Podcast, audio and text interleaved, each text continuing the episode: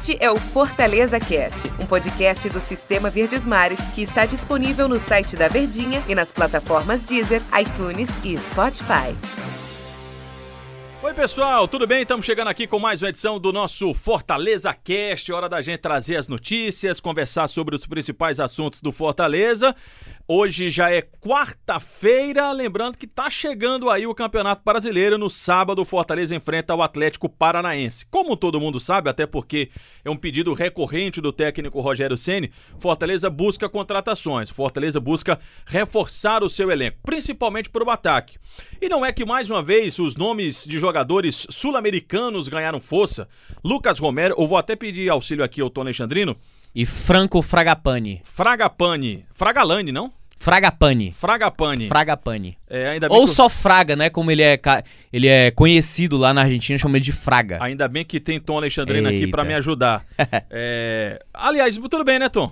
Tudo bem, tudo, Tudo bem. tranquilo. Rapaz, já, já se metendo aqui. Eu, não, eu vou colocar você contra a parede. né? Vocês vêm pra cá é o seguinte: não é mais fácil você trazer jogadores no Brasil ou do Brasil. Eu sei que tem a história da oportunidade de mercado, mas o mesmo Fortaleza ele não encontrou muitas dificuldades quando, quando trouxe jogadores. Eu não vou colocar nem de outros países, não, aqui pertinho da gente, jogadores sul-americanos. Eu compreendo, mas eu não entendo. O que? Eu ou o Al- Fortaleza? alternativa do Fortaleza, Ah, né? tá. Eu acho importante você buscar no mer- um mercado alternativo jogadores que possam agregar valores, né? Mas, assim, o cara vai se adaptar ao clima, vai se adaptar à forma de jogar futebol, vai ter que se adaptar à língua e principalmente à forma de lidar em grupo. A forma que o brasileiro lida com o trabalho em grupo é diferente do sul-americano. Uhum. Vamos daqui trazer um exemplo. Santiago Romero, uruguaio. Era a melhor contratação na teoria. Cara, quando anunciaram o Santiago Romero, ficou todo mundo assim, pô, esse Isso. cara aí no meio campo do Fortaleza vai ter pra ninguém. Ali não teve, foi pra ele, que ele nem jogou, né? É, exato. Mas aí a gente tem que ver um negócio. Uruguaio se adaptando a um clima de calor. É muito difícil. O cara tem que ser, digamos assim, ter sangue nos olhos pra poder ter esse tipo de adaptação. Hum. Então é muito difícil. E outra, se a gente for atrás por questões salariais, também é mais complicado você acertar com o sul-americano, porque os caras ganham em dólar. Exato. E aí. Cana... Não, Canadá. No Canadá, É. não. então, Piada interna então aqui. os caras ganham em dólar. E aí, então multiplica esse valor pela cota. Vamos supor que um cara ganha 40 mil dólares. 40 mil dólares no futebol tá pesado. sul-americano, se é pesado hoje, 40 mil dólares é um padrão de jogador que joga praticamente Série C de Campeonato Brasileiro. Então você não vai encontrar esse jogador ativo no mercado. Ah, o, o cara que ganha 40 mil dólares. Isso, lá na Argentina, lá no, na Colômbia, jogador bom. Vamos jogar por lá, Tom? É, Rapaz, Ah, é. padrão de Série B, padrão de Série A, ele vai ganhar no mínimo de 80, a partir de 80, 90 mil dólares. Eu disse que eu vou colocar você contra a parede, né? Sim. E por, o que é que você explica Juan Quinteiro? Juan Quinteiro uma oportunidade de jovem jogador. Era um jovem jogador. Mas ele se adaptou muito rápido, né? Se adaptou muito fácil. Não pode acontecer com o. Fraga? Pode, pode ser assim como aconteceu com o Mariano Vasquez, né? Rapaz, eu não tenho essa afirmativa, viu, Tom? Eu acho que o Mariano, ele ainda é. Ele tá meio Ele, ele à deriva. digamos, ele tá ali na fronteira entre o deu certo e o deu errado. Ele tá entre Santiago Romero e Juan Quinteiro. Eu acho que ele precisa. Não sei nem se ele precisa de mais tempo. Acho que tá com ele agora. Acho que já deu tempo É dele verdade. se adaptar. Tá ele mostrar, cara, eu sou uma contratação estilo Juan Quinteiro. Ou eu vou ficar sempre na expectativa como Santiago Romero e infelizmente vou deixar o clube a qualquer momento. Eu acho que esse período de adaptação, o Mariano Vasquez, ele passou bem em relação ao Romero. Sabe por quê, Antero? Porque ele fez um grande campeonato cearense quando teve oportunidades e ele foi titular nos dois jogos contra o Independiente pela Copa Sul-Americana. Foi os mais então, importantes, né? como diria aqui no Bom Cearense, ele deu no couro quando foi preciso, né? Utilizando uma, uma linguagem bem chula aqui pra ver se o torcedor mas é consegue compreender. Mas vamos lá em relação ao Fragapane, né?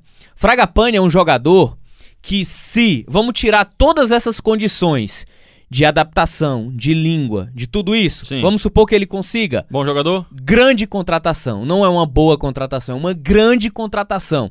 É um jogador que surgiu no Boca, depois foi jogar no futebol espanhol, mas não teve oportunidades na primeira. Foi jogar na terceira divisão espanhola. Primeiro pelo Elche B, É como se ba- a, é, a equipe Sim. principal tivesse uma equipe alternativa. Sub-23, como a gente fala aqui. Demais, na Europa acontece muito. Exatamente. E ele jogou no Celta de Vigo B também, na terceira divisão, onde ele ganhou grande destaque.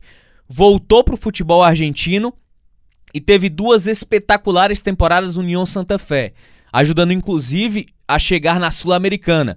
E aí, na temporada passada, foi contratada pelo Tajeres. Que não foi essas coisas todas, né, o Tadieres? Não, não foi. Mas ele foi um dos grandes destaques também. Ele era o motorzinho da equipe. Pro torcedor entender, característica dele é semelhante ao do Romarinho.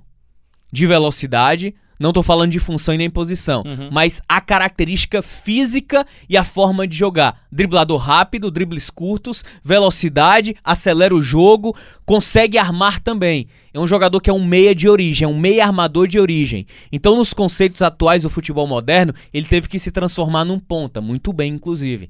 Então, é um jogador que, se ele ter todas aquelas condições que um estrangeiro vem, ele, vai, ele tem tudo, tudo mesmo, pra dar certo no Fortaleza. E ele é, se encaixa no que o Rogério gosta. Muito. Do tipo de jogador que você tá passando aí, do Rogério Ceni gosta. Exatamente. Agora tem um detalhe, tudo é na condicional, né? Se, pode ser, o Fortaleza tá negociando e tal, mas até a imprensa internacional fala que tá bem adiantado, né? Esse empréstimo, seria empréstimo. Seis meses.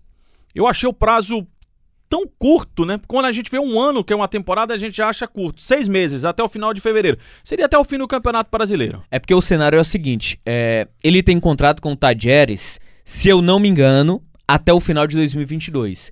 Os contratos sul-americanos na Argentina, eles não fazem como aqui no Brasil. Ah, vou contratar o Antero, contrato até o final do ano. Não. Lá na Argentina, eles contratam o cara, contrata até o final de 2022, 2023. Por isso que o salário em dólar acaba aumentando, porque tem que fazer valer o investimento. Exato. Proporcional, né? Ao tempo Ex- de contrato. Exatamente. E aí, o que é que acontece? Os seis meses é até fevereiro, porque o campeonato argentino ele não tem perspectiva de voltar, foi cancelado.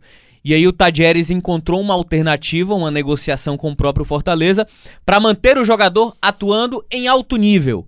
Para que quando ele voltasse de empréstimo ele não perdesse, não ficasse esses seis meses à deriva né, no futebol argentino. Só que, pelo que falou a imprensa argentina e um jornalista eh, argentino cravou, um contrato de seis meses com opção de compra após esses seis meses por parte do Fortaleza. Bom, se, repito mais uma vez, você que está acompanhando aqui o nosso podcast, se der certo, se realmente acontecer a negociação, se firmar mesmo e se, se houver o empréstimo, ele vai ter que ser aquele cara de que, ó, não, não tem margem. Isso. Não, um claro que ele vai ter um pouquinho mais de tempo para entrar em campo, mas o tempo dele em relação, até mesmo jogadores brasileiros, pode encurtar, porque ele vai ter pouquinho tempo para mostrar serviço. Até pro, pro, pro torcedor entender, é o Edinho argentino.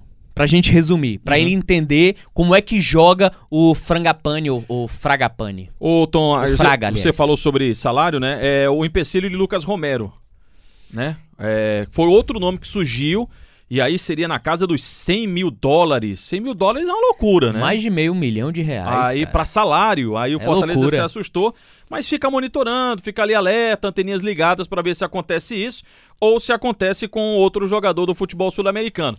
É, Ou então pra despistar. ou pode ser pra o Fortaleza despistar também. faz muito isso de mercado. Por exemplo, quando o Fortaleza negociou, surgiu a possibilidade de negociar com o Ivan Angulo, colombiano, Sim. do Palmeiras. Sim. Foi, foi para despistar a contratação do David.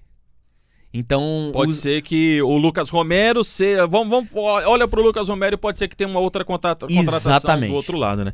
Vamos aguardar. Essa tem sido a saída do Fortaleza, ou Fortaleza busca contratações. Se aqui pelo Brasil tá difícil tirar jogadores de seus clubes, trazer, repatriar alguém da Europa, uma saída pode ser aí o futebol sul-americano. Vamos aguardar. Vamos ver se vai dar certo, né, Tom? É, vamos ver, né? O Fortaleza tá buscando alternativas, né? Se de repente se confirmar a venda do, do Everton Cebolinha pro Benfica, que Aí. nunca esteve tão próximo, aí sim talvez o Fortaleza consiga aquele dinheiro que faltava pra ir cravar a contratação do Gemota. Maravilha. Lembrando que você pode acompanhar esse nosso podcast aqui, o nosso bate-papo todos os dias sobre o Fortaleza, no site da Verdinha e nos aplicativos de preferência de música aí do seu celular. Pode ser Deezer, iTunes ou o Spotify. Tom, depois a gente conversa mais. Valeu, grande abraço, hein? Valeu, pessoal. Obrigado. Até amanhã.